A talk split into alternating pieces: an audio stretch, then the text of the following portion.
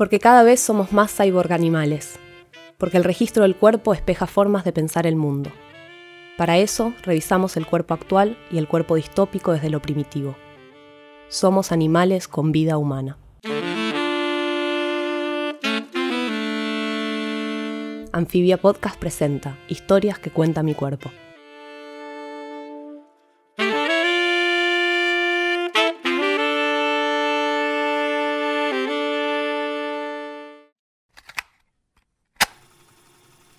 Final feliz de María Moreno. No sé por qué me piden que escriba sobre lo que ya escribí de sobra.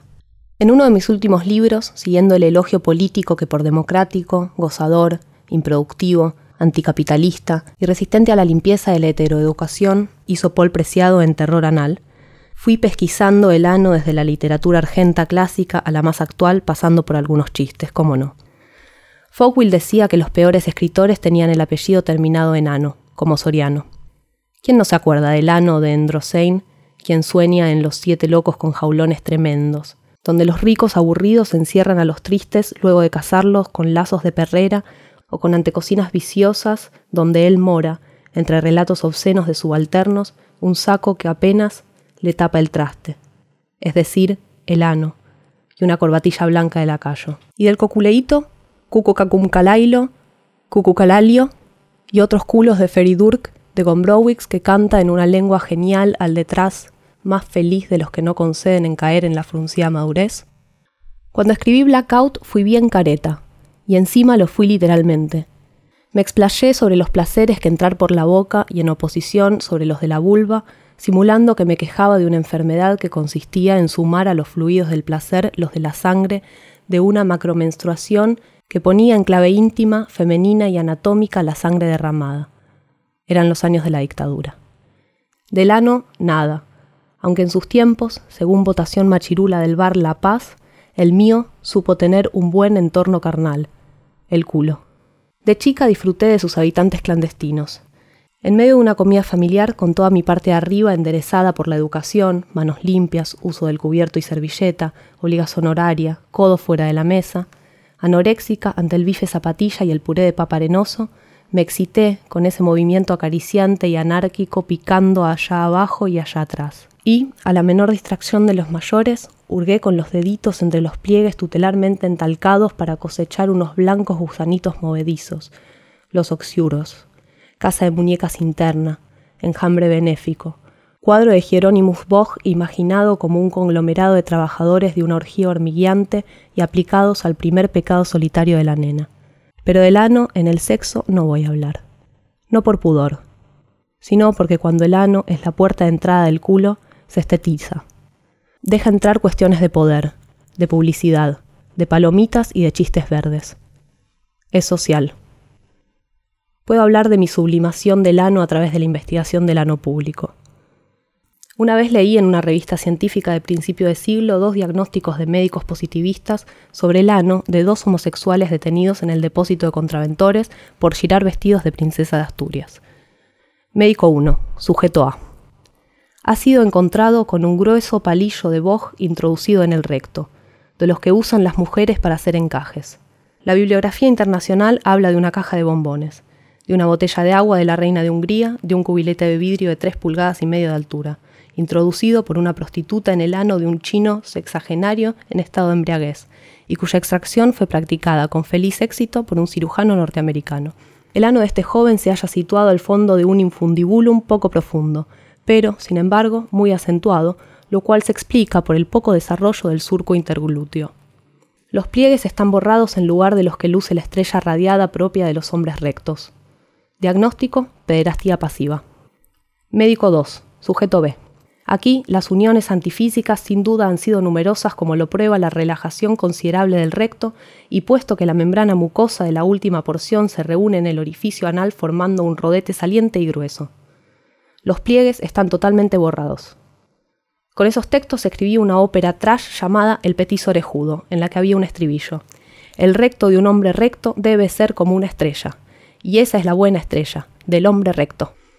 De mis investigaciones, que bien podrían robarle el título al benemérito Chesterton de enormes minucias, recuerdo la que me conminaron a realizar luego de un suceso ocurrido en Austria que generó un vehemente debate sobre el vacío legal al que se venía condenando al gaseo humano. Durante una reunión cervecera realizada en Estiria, un joven habría acompañado su fuck you a la policía con un pedo o una ristra de ellos, es decir, los placeres del ano que pasan de los sólidos, caca, pija, dedos, cositas otras, a lo gaseoso. No vamos a detenernos a especular sobre el criterio para calibrar la condena, pagar 50 euros por violar el artículo segundo de la ley de seguridad que castiga cualquier falta de respeto a la autoridad, ni en el hecho de que el pedómano bien podría haber alegado su inimputabilidad, ya que lo que Quevedo denomina en sus gracias y desgracias del ojo del culo soltar un preso, lo que haría el culo alcalde no suele ser un acto voluntario. Cabe en cambio sospechar que el anónimo ciudadano de 20 años poseía la destreza que llevó a la fama a Joseph Pujol, un hijo de picapedrero marsellés que triunfó en el Moulin Rouge con un instrumento de viento que no necesitaba ser comprado. Según sus biógrafos, Pujol descubrió su vocación durante un baño de mar en el que observó que moviendo los esfínteres entre las olas a modo de compuertas podía lograr sonidos variados y singular potencia.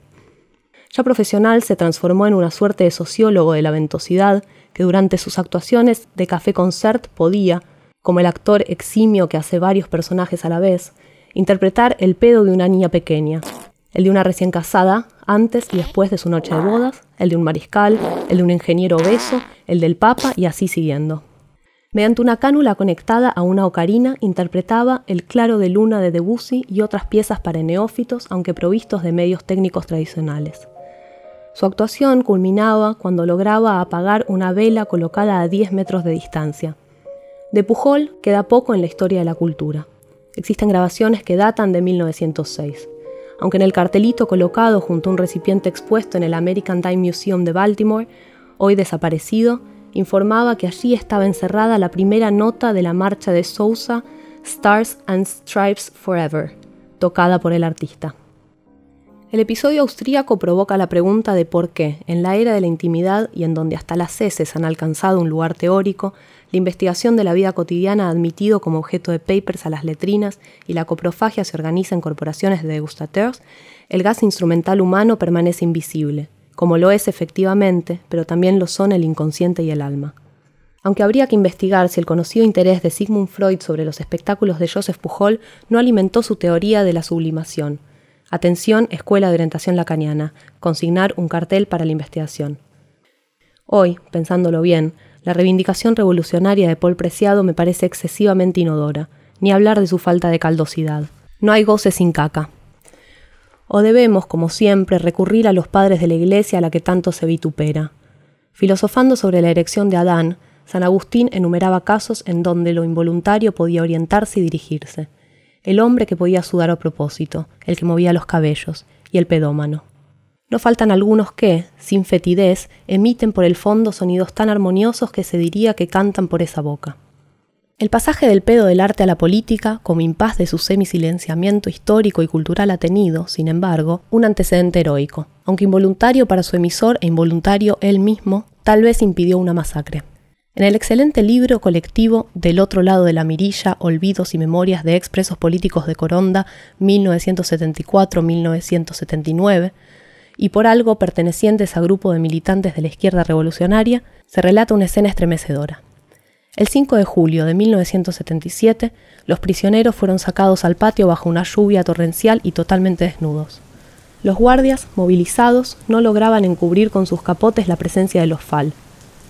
Era uno de esos tantos momentos en que, más allá de que se hubiera impartido una orden o no, cualquier cosa podía desencadenar la violencia. Ese silencio profundo, dice el libro, esperábamos que lo rompiera la voz de orden, la última, quizás, que escucharíamos. Sucedió entonces. Un pedo marca cañón, dirían los chicos de hoy, rasgó el silencio de la tarde ya muerta. Observamos entonces que los capotes de los gendarmes se sacudían al unísono, rítmicamente, tratando de contener las carcajadas. Nosotros no estábamos como para grandes risas, no obstante, comprendíamos inmediatamente que no nos iban a matar y que todo eso no era más que un simulacro. El ano, jamás reivindicado en derecho humano alguno, hace su revolución sordamente, aunque lo haga voces. Mi espíritu periodístico que intenta no discriminar a nadie me llevó a descubrir a un adivino ciego que leía el pasado en las paredes vulnerables del ano. Samantha, traba del rincón de Milberg que giraba en Panamericana, me contó con la seriedad de una antropóloga acerca de un cliente singular. El hombre era ciego, iba bien puesto, el pelo teñido, como se decía antes, a la Carmela. Tenía un bastón grueso, blanco. Estábamos en grupo, paradas en una esquina y se nos acercó. Dijo que quería solamente esto y lo otro. No dolía. Además era verdad. No le creímos y sonaba a re loco, peligroso. Hasta que una compañera mujer aceptó. Y vino muerta de risa. Locas no quería mujer, pero ya sé lo que hace. No sean estrechas, que si les entra un puño del bastón es una huevada. Yo no escuché bien porque no me trataba con esa chica. Era muy liera y no me gustan los problemas. Samantha usaba pausas dramáticas y practicaba un gesto concentrado como de alguien que pretende sacar apuntes rigurosos de una película interior. Me acuerdo que yo estaba dando vueltas cuando lo vi venir. Me cerró el paso. Entonces no es ciego, pensé. Me explicó. Me reí. Dije que ni loca. Él insistió. Bueno, al final agarré viaje. La cosa era así. Ibas al hotel. Te quedabas en tanga y le dabas la espalda. Él entonces te metía el bastón y empezaba el rollo.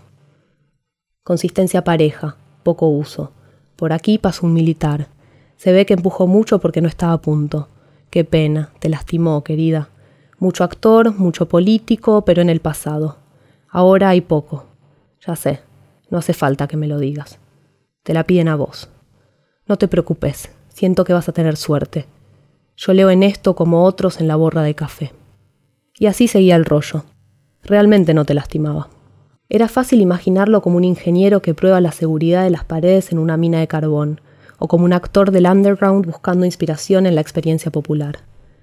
Creo que es lo más jugado que investigué y dudo que supere mi intervención como siempre científica, feminista, aunque precipitada y para el churrete.